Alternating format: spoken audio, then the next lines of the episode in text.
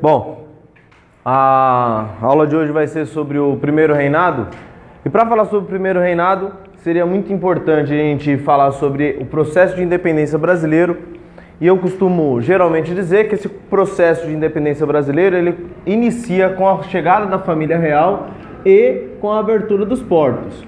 Porque aqui nós temos o fim do pacto colonial e, de certa forma, uma, uma independência econômica começa a existir no nosso território. Nós começamos a fazer muito mais comércio, nós começamos a, a, a trocar essas mercadorias e cultura com outros povos e assim sucessivamente, tá certo? Ah, uma outra decisão também dentro do período joanino e que fez muito, muito diferencial na nossa independência foi a elevação do Brasil à metrópole, ou seja, quando o Brasil, lá o Dom João pega em 1815 e eleva o Brasil a parte integrante do Reino Unido de Portugal e Algarves.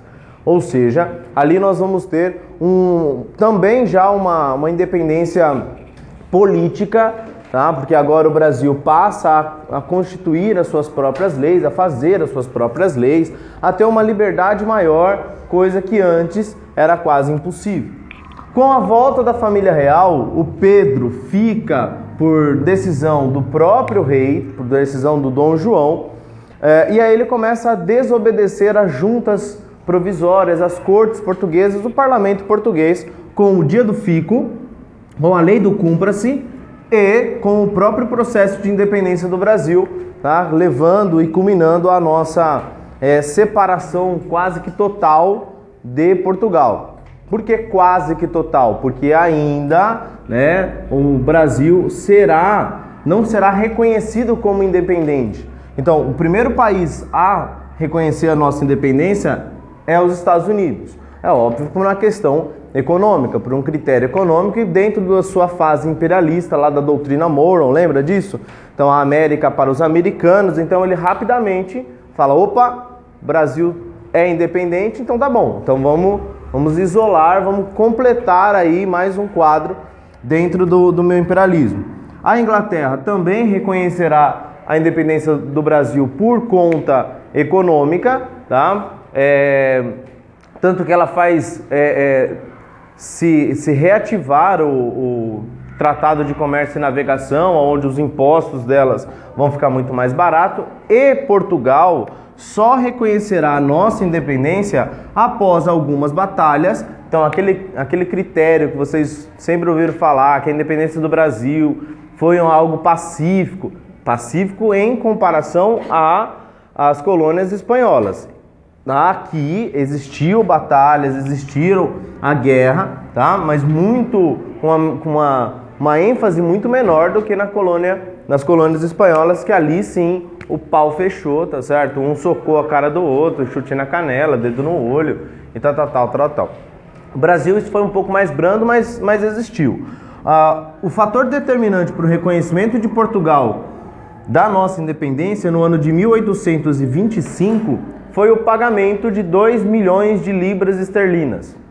O Brasil não tinha esse, esse dinheiro, até porque quando Dom João voltou para o Brasil, ele faliu o banco, desculpa, voltou para Portugal, ele faliu o Banco do Brasil, tá certo? Porque ele rapou o que tinha de dinheiro e saiu fora e voltou para Portugal. Então o Brasil ele fica sem nenhum, nenhuma reserva estratégia e ainda por cima, depois de três anos, ele tem que, pegar, ele tem que pegar uma, uma quantidade absurda de dinheiro emprestado da Inglaterra, o que vai gerar uma grave crise econômica que será sentida é, ao longo do primeiro reinado. Tá? Então, o, o, Portugal reconhece a independência do Brasil após o pagamento, aí depois tem toda uma história que o pagamento nem sai é, da Inglaterra, porque Portugal também devia para a Inglaterra, então ficou elas por elas, o Brasil assume a dívida de Portugal, e aí é uma história para mais de metro, tá? O primeiro reinado também é marcado por um quadro político totalmente instável, tanto dentro quanto fora do Brasil. Dentro do Brasil, Dom Pedro é coroado imperador, então ele vira Dom Pedro I, tá certo? Principalmente depois uh, com, a, com a posse do, do filho dele, né, Dom Pedro II, até então ele era Dom Pedro. Então, Dom Pedro I, ele toma posse com o apoio do Partido Brasileiro. Entretanto, todavia, quiçá, esses partidos políticos, eles, eles se engafinhavam, eles brigavam. Então eu tinha o Partido Português contra o Partido Brasileiro. E aí, uma, uma classe média, uma classe mais radical passando por fora, os liberais radicais, não tem tanta força assim, mas eles existem, tá? Mas eles não têm tanta força, principalmente porque a nossa, a nossa independência foi uma independência conservadora. Você faz independência, mas mantém a monarquia. Faz independência, mas mantém a escravidão. Então todo aquele, aquele ideal é, é, vislumbrado e sonhado lá na Europa pelo, pelo iluminismo, aqui isso aí não chegou. Tá? Ou se chegou, chegou em, em partes bem fragmentado. Tá? Então esses liberais radicais bem afora e aí os dois grandes partidos que ficavam disputando o poder é o Partido Português e o Partido Brasileiro. Isso ficou claro quando Dom Pedro promove dentro da, da Constituição, dentro de uma Assembleia Constituinte, é, qual Constituição ele vai usar. A Constituição utilizada pelos partidos, pelo Partido Brasileiro ou pela, pela aquela que ficou conhecida como Partido Português. Como, por exemplo, a Constituição da Mandioca, realizada em 1823, ela tinha um critério censitário, mantinha as bases aristocráticas, tudo aquilo que a gente já conhece. Porém, ela limitava o, os poderes do imperador. Aí sim é uma, uma questão, uma, uma monarquia constitucional. Tá? Aí sim ele pensa nessa questão de o parlamento manda, o rei obedece. Assim como é em Portugal, assim como é na Inglaterra. É óbvio que o Dom Pedro não ficou aqui para isso, na cabeça dele, tá certo? Então ele começou a atacar esses deputados, né, os deputados do Partido Brasileiro, naquilo que ficou conhecido como a Noite da Agonia. Diversos deputados foram presos e tal, tal, tal, tal, tal.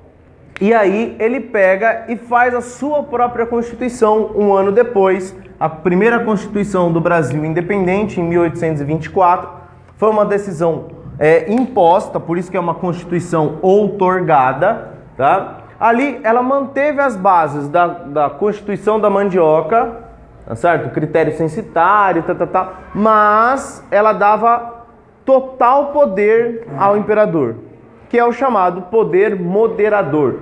Dá uma olhada aí na, na página de vocês aí, vai ter um vai ter um, um quadro Tá certo? Esse quadro tem lá o poder moderador acima dos três poderes. Aliás, ele está acima de tudo.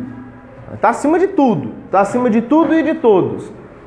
Tá? É a mesma coisa que você for pensar numa monarquia absolutista lá de trás, aquela impositiva, rei, coroa, cetro, tal, tal, tal, tal, tal porém camuflada, um déspota esclarecido. Tá? Bom, na parte externa, o Brasil também estava com uma confusão aí. Por quê?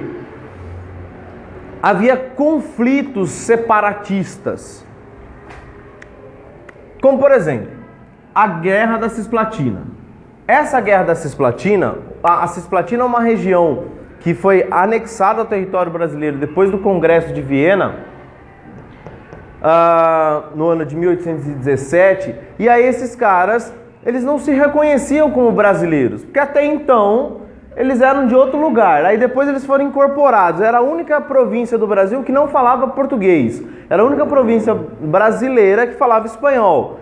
E aí eles ficavam ali meio perdidos, eles falavam, meu, isso aqui não é para mim. Né? Fora que eu também não gosto muito dessa questão de monarquia, então eu vou começar a tratar das minhas questões. E aí, com o apoio dos argentinos, porque, os, porque a Argentina visava conquistar a região da Cisplatina, começa uma guerra contra o Brasil. Essa guerra leva muito recurso, pouco, o recurso que tinha já era pouco, tá certo? Porém, ficou pior ainda, porque com a guerra, obviamente, eu preciso é, é, mandar pessoas, há um gasto tremendo com a questão bélica e tal, tal, tal, tal, tal. E aí, ah, frustrando os planos dos argentinos, a região da Cisplatina promove a sua independência. E ali, ali vira o Uruguai. Tá? Então não ficou nem para brasileiros, nem para argentinos. Vira uma questão, é, uma, uma outra questão que é a questão do Uruguai. Esse conflito foi intermediado pelos, pelos ingleses. Tá? Tanto que algumas, algumas teorias vão falar que o Uruguai é um estado tampão. Para que não houvesse um conflito entre as duas potências da América do Sul, ele cria o Uruguai ali, tá certo? Ele força essa independência do Uruguai, ajuda, contribui, tal, tal, tal, e fala, ó, você segura a bronca aí dos, do, dos dois gigantes, tá? Bom, existia dentro do Brasil a tal da Confederação do Equador, que também era um, uh, um movimento separatista. Eram também um movimento republicano, é aqui que vai aparecer a figura do Frei Caneca, aonde lutam para se separar do Brasil, a província lá de, de Pernambuco, somado com algumas outras províncias do Nordeste, vão tentar se separar do Brasil muito por conta do autoritarismo de Dom Pedro, muito por conta do poder moderador outorgado na Constituição de 1824, tá? Uh, é óbvio que, assim como em todas as rebeliões, os caras foram massacrados, os líderes mortos e etc, etc, etc, etc. Tá? Então, a questão política já não estava muito bacana. A questão econômica já não estava muito bacana. Para piorar, vem essa questão do poder moderador e ele impõe, ele força, ele força, ele força. É óbvio, pessoal, que essa oposição come começou a ficar cada vez maior o Partido Brasileiro começou a se, é, a se colocar numa, numa questão de oposição ao imperador por conta que o Partido Português começou a dominar a política brasileira. Porque o Dom Pedro já não confiava mais no Partido Brasileiro. Tá? Uh, havia então um desgaste político muito grande, o que ficou, ficou marcado pela Noite das Garrafadas, ah, onde a população da cidade começou a lutar em pró Dom Pedro e contra Dom Pedro. Então essa, essa balbúrdia começou a ficar cada vez maior, cada vez maior. É, e aí, inspirado por, por movimentos da Europa, Dom Pedro não viu outra saída a não ser deixar o Brasil, a abdicar do trono em nome do seu filho Dom Pedro II, que viria a ser Dom Pedro II, tá certo?